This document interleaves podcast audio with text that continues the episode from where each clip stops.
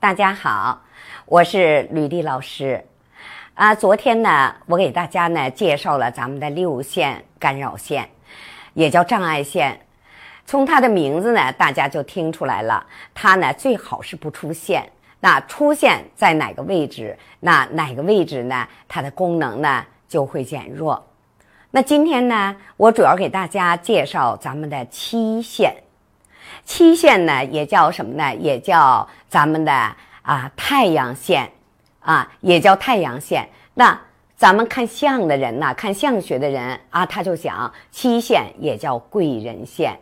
那如果有这一条线，说这条线又深又长，那一般就讲啊，这个人呢，他生命当中总有贵人来相助。那么什么？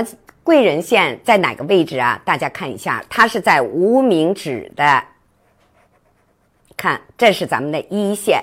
那么呢，它是在无名指的下端向下走的这么一条竖线，所以我们也管它叫七线啊，贵人线。那么吉普赛人呢，管它叫什么呢？叫太阳线啊，叫太阳线。那七线呢，代表了什么呢？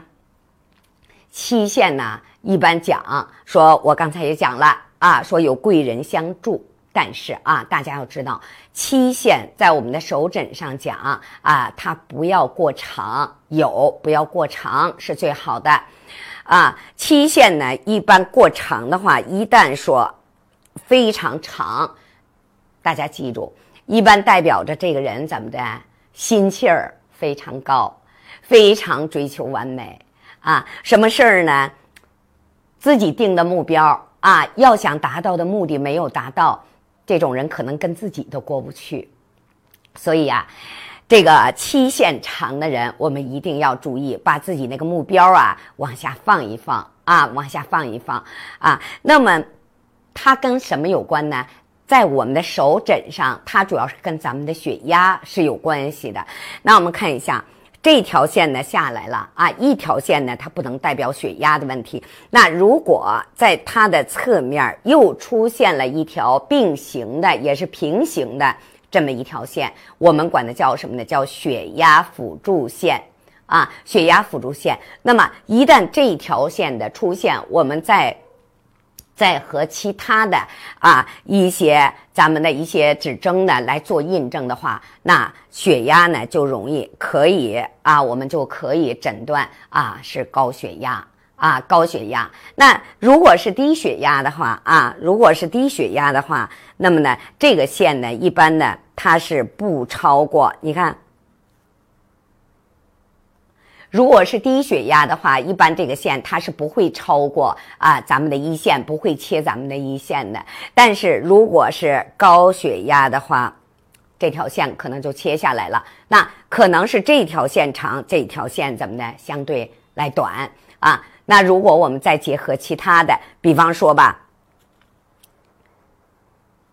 大鱼际扩大了。我们的手指呢，像鼓槌儿一样啊，再结合我们的耳诊、我们的目诊，那我们就可以确定这个人是有高血压的啊。所以呢，大家记住，七线啊，在相学上叫什么？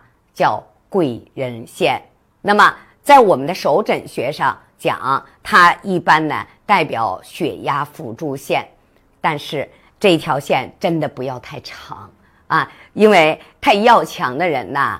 一辈子活的会很累啊，所以呢，我们不妨把自己的那个目标啊，适当的降低一下，这样呢，自己的烦恼就少了。